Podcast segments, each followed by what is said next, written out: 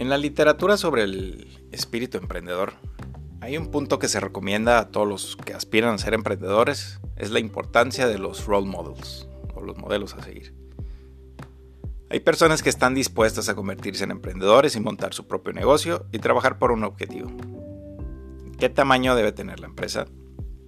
En mi opinión, no importa realmente si se trata de un negocio pequeño o grande, siempre y cuando se cumpla la misión del emprendedor. Cuanto más grande sea la misión, al final se verá qué tanto puede crecer el negocio.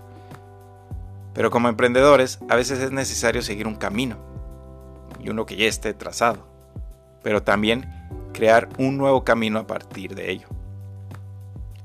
Los emprendedores exitosos y famosos ya llegaron a un punto para convertirse en lo que son, porque se pusieron a trabajar primero en el intento de alcanzar su meta.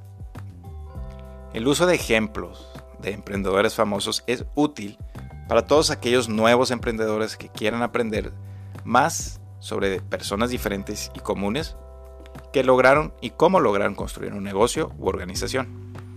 Tener modelos a seguir cuando uno empieza a desarrollar su propia empresa ayuda a inspirarse, pero también a aprender cómo resuelven los problemas que se les presentan. En mi experiencia, tuve la oportunidad de tener de primera mano un modelo a seguir en materia de emprendimiento y esa fue mi madre.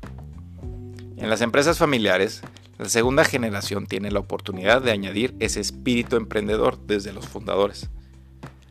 La breve historia de cómo empezó mi madre su negocio es realmente sencilla.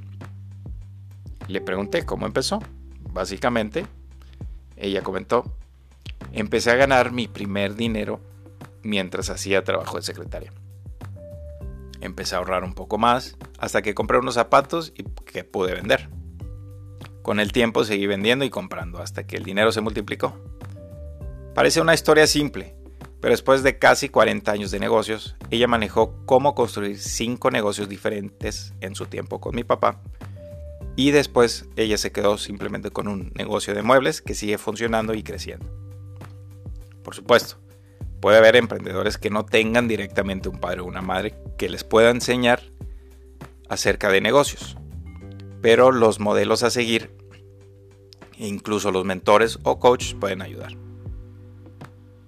Si tú tienes una idea brillante, leer casos de ejemplos de emprendedores famosos te puede ayudar.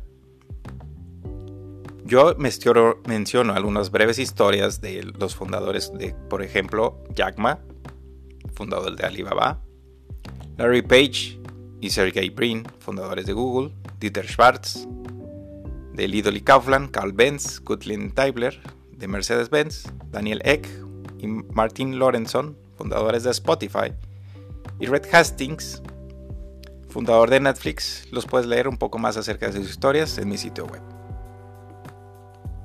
Gracias por escuchar.